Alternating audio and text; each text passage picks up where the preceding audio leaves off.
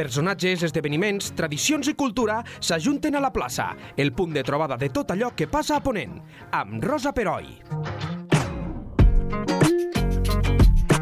Torrons i Mel Alemany és una empresa familiar de cinc generacions ubicada al peu del Montsec, al petit poble d'Os de Balaguer, a la comarca de la Noguera.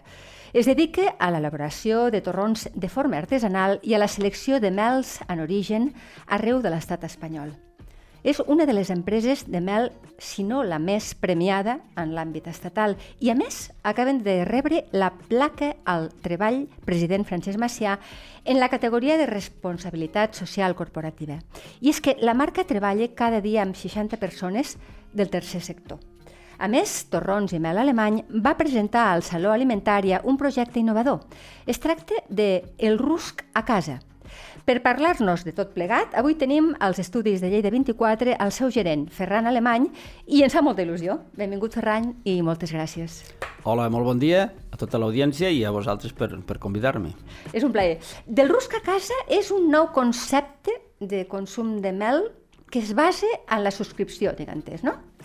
Bé, aquí amb un projecte que vam fer d'innovació eh, amb un professional, bueno, un professor que està a la Universitat de Vic, va sortir la, doncs, eh, quan fas un projecte d'innovació amb, una amb una tècnica que es diu la, el design thinking, doncs tu quan comences el procés no saps què sortirà.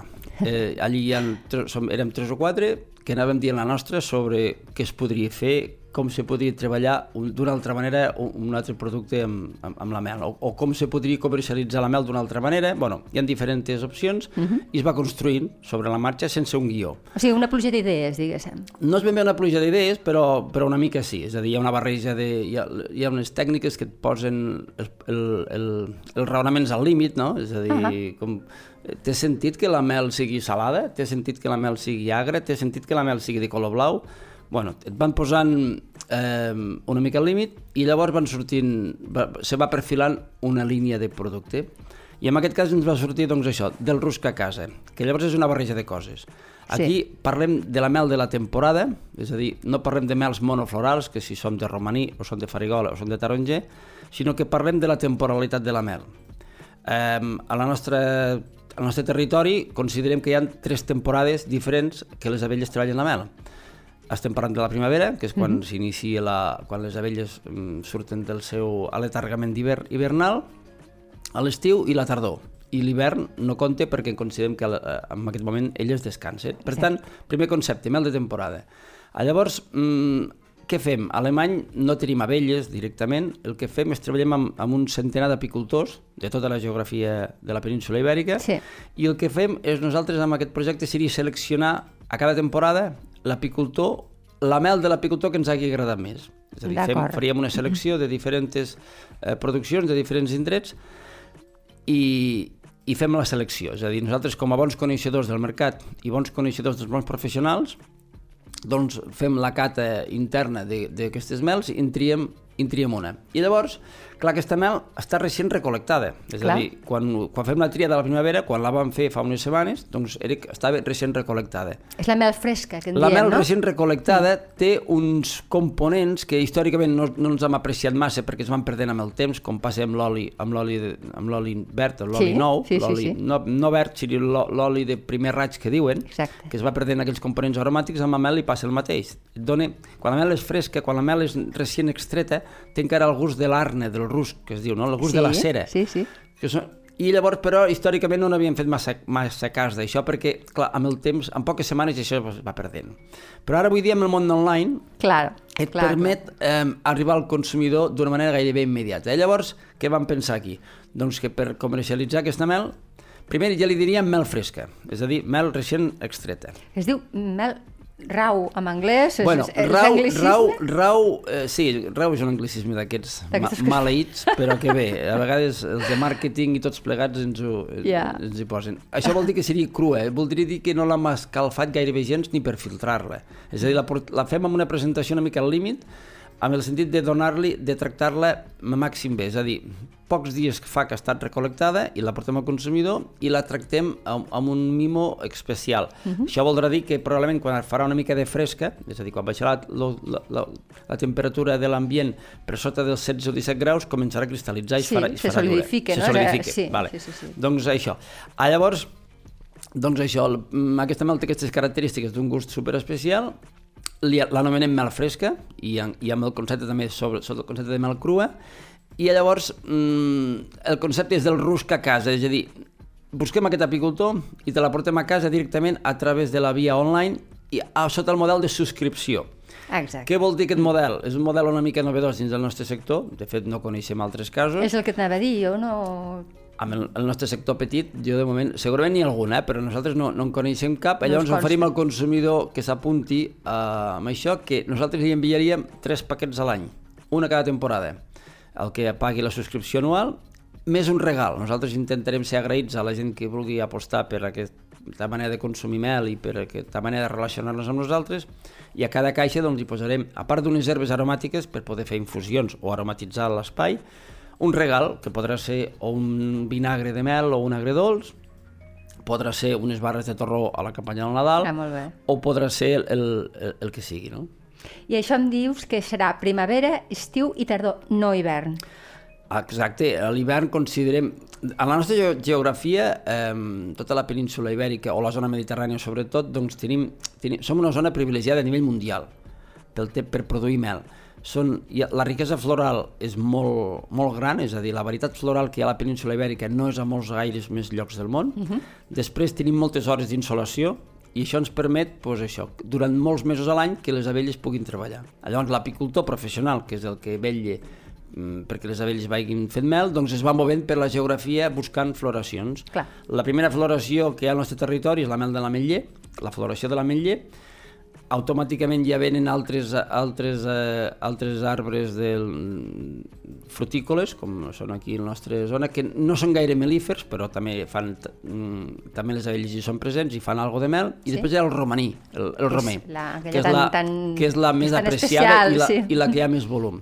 Sí. Després hi ha la farigola o el taronger o n'hi ha d'altres. No? Per tant, l'apicultor s'ha d'anar movent pels diferents territoris buscant, buscant aquestes floracions.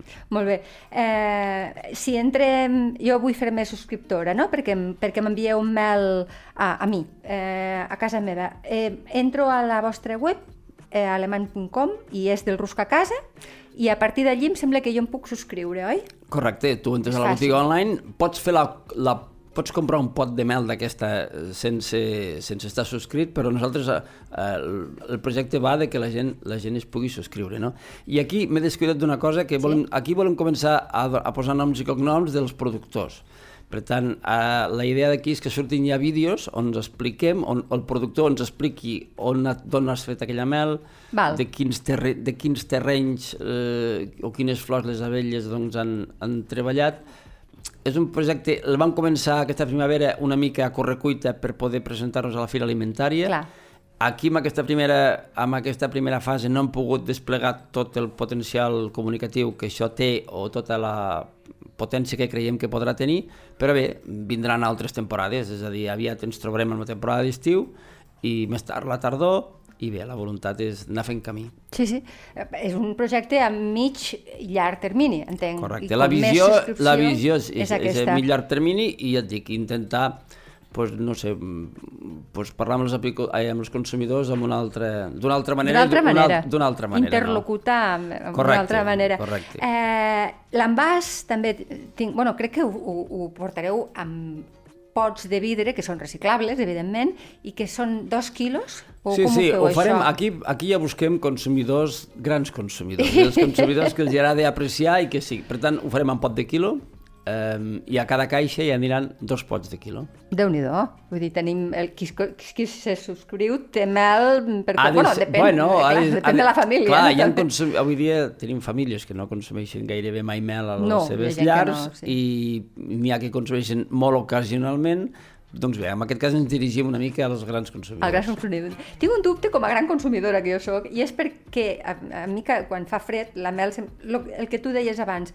se'm solidifique. I a casa me van ensenyar a ficar-la en Maria. I algú em va dir que això no era bona idea. A veure, mm, la, la mel, com tots els propietats- productes d'alimentació que són, diguem-ne, bàsics, com menys temperatura i menys Millor. maltracte, millor. Ah, llavors, si el bany maria és un bany maria suau, doncs no Sí. passaria res i ens permet tornar a tenir la mel líquida. Però bé, la mel cremosa també, el, si la poses amb una... Amb una Es pot untar amb un, Es perfectament, pot sí. untar i, Sí, per tant, sí, i, sí. no, i no et vesse, i si l'has de posar en una infusió, doncs la mateixa temperatura de la infusió ja la Exacte. dissoldrà. Però si un la vol eh, líquida, perquè la vol barrejar amb el iogurt, i per tant, doncs una, una idea és escalfar-la, però no ens passem. Val, queda dit, eh? Que tenia dubtes sobre això.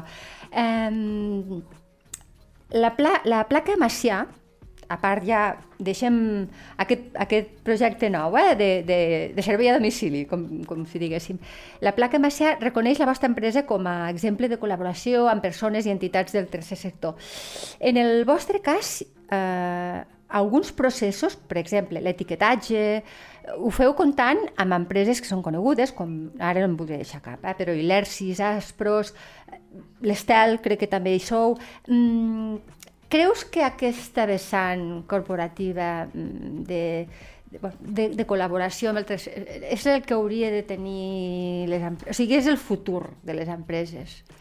A veure, bueno, primer que tot tens descuidat una, la torxa. Veus? Treballem, amb, Gràcies. treballem amb, amb quatre. Per tant, és Ilersis, Aspros, La Torxa i l'Estel. Correcte.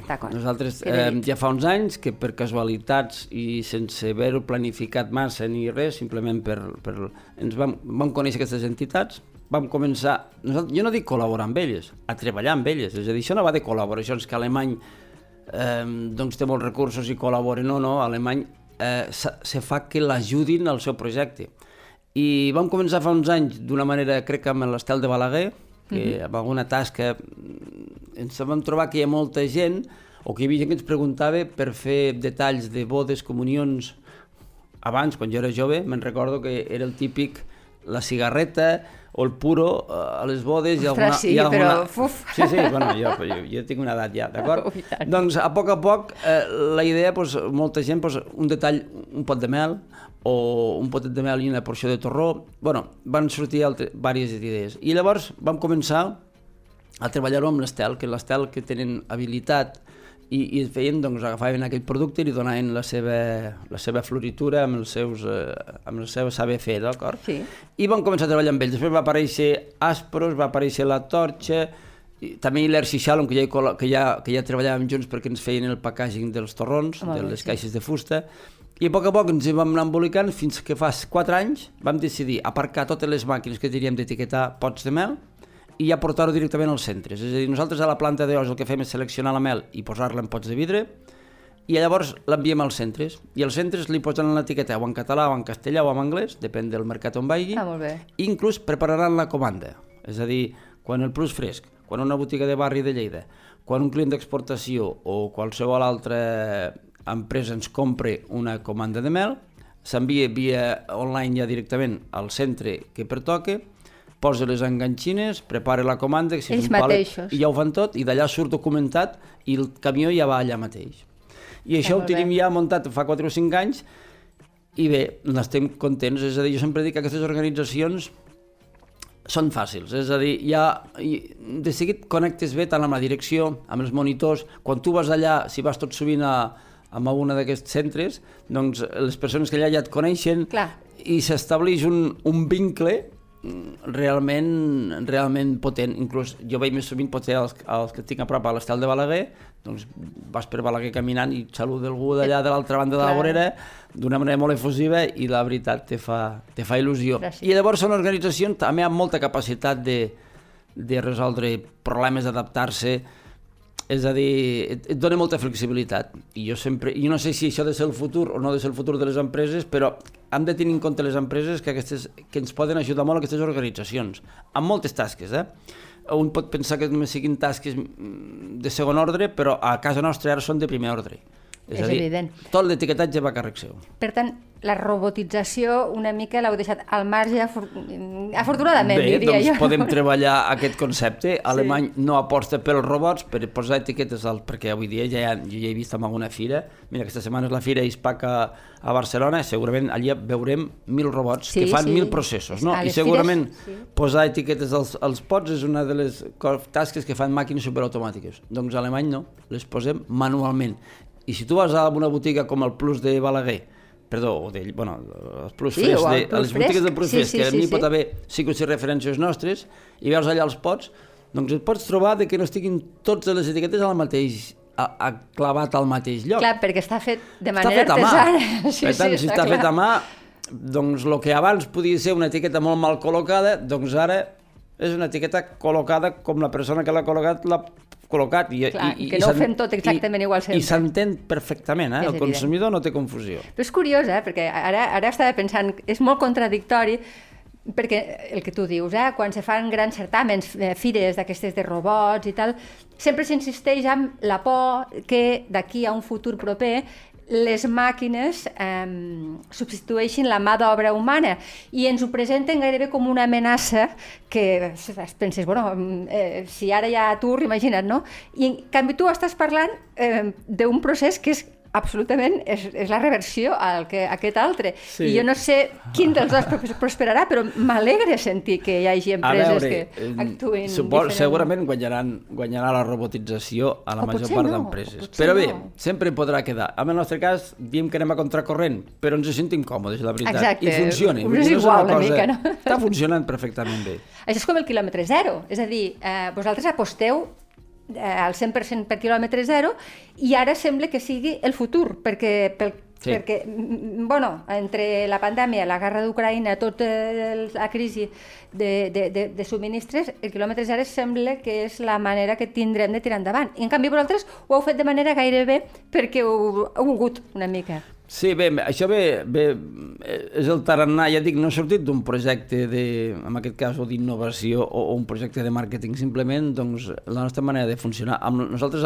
ja de sempre, amb la mel, doncs amb la mel no hem anat mai a buscar mel de països llunyans. Quan ens han vingut durant moltíssims anys, jo recordo fa uns 25 anys que venia la mel d'Argentina a uns preus molt econòmics, o la mel de xinesa fa, ja fa 15 anys que està arribant a preus que són, són les mels que alimenten els grans lineals dels supermercats a Clar. preus barats. No? Les marques blanques, la majoria, si tu mires Totes. els orígens, més o menys allà en països diversos per temes de preu. Clar. Doncs a casa nostra hi ha el meu pare, ell vol conèixer el productor que ha fet aquella mel, conèixer, compartir amb ell i, i, i donar confiança. I les mels del nostre territori jo entenc que són unes mels de gran confiança. Les que venen de fora jo ja no m'hi poso, però nosaltres amb aquí no hi entrem.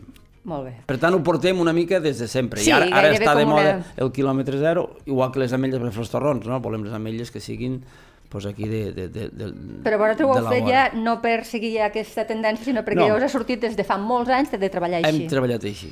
Molt bé, parla'ns una mica del segell Bilab.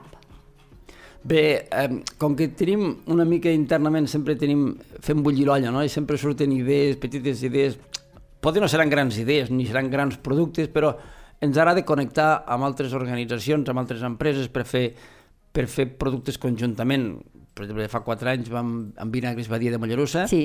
experts vinagrers, cinc generacions, doncs amb la Judit i la seva germana i el seu pare també, doncs ens vam, els hi vaig proposar de barrejar el seu vinagre amb la nostra mel i fer uns agredolços. Uh, fa pocs anys, amb un veí del nostre poble, de oli Castelló de Farfanya, un oli també molt premiat a, a les terres de Lleida i, i més enllà, doncs vam fer una crema untable que és l'oli mel. Mm, Que el bo. projecte que t'explicava abans del, del sabor de les Sí, monges. això explica'ns-ho, sí. Bueno, doncs ens agrada, ens agrada, ens agrada liar-nos i connectar amb altres organitzacions o, o altres empreses i fer productes més o menys innovadors. I llavors això ho vam...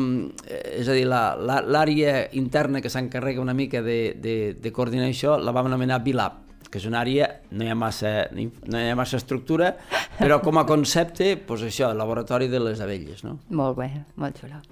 Eh, I per acabar, no em resisteixo eh, de preguntar, perquè he trobat una iniciativa molt bonica, que és eh, el petit joc de les abelles. Que és un joc que heu fet en col·laboració amb, amb la companyia Toms Creatius. Explica'ns una mica. Jo he vist la foto i és molt xula. Bé, aquí també és una altra, una mica... Un, una altra liada. Una altra liada d'aquestes, no?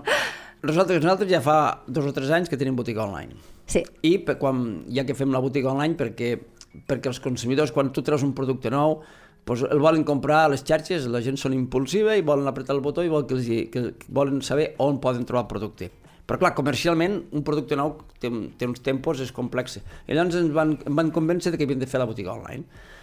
Quan vam fer la botiga online, dic, bueno, doncs quan arribi el producte a casa del consumidor li ha d'arribar amb una caixa una mica digna, una caixa que ja respiri el nostre, el nostre llenguatge. Sí.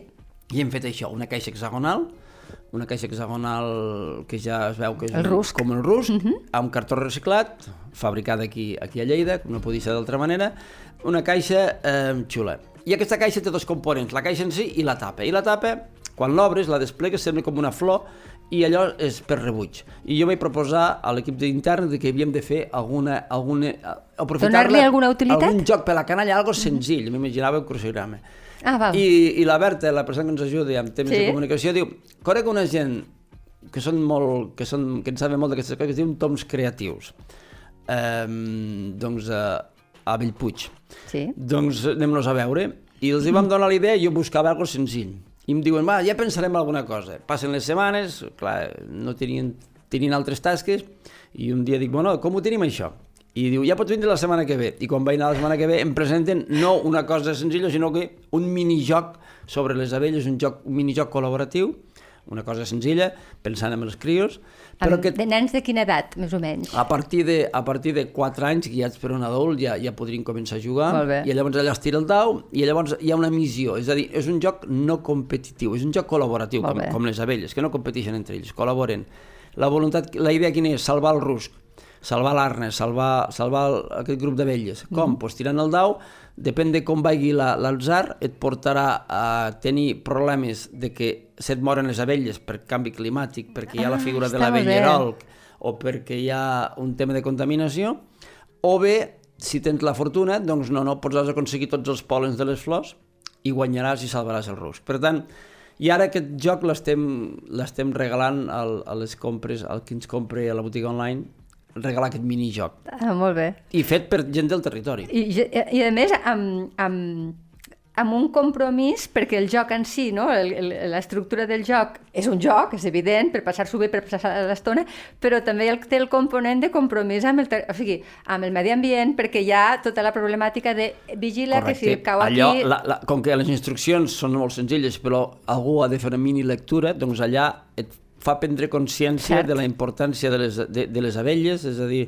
doncs les abelles són les garants de la polinització i tenen una sèrie d'enemics, de, no? En part és l'excés de química als nostres camps o a, o a la nostra vida, hi ha altres, el canvi climàtic, doncs, per tant, et fa prendre consciència i mentre jugues, la persona que ho fa, i si és jove, doncs, segurament encara amb més potència, prens consciència de moltes coses. Està molt bé, està molt bé.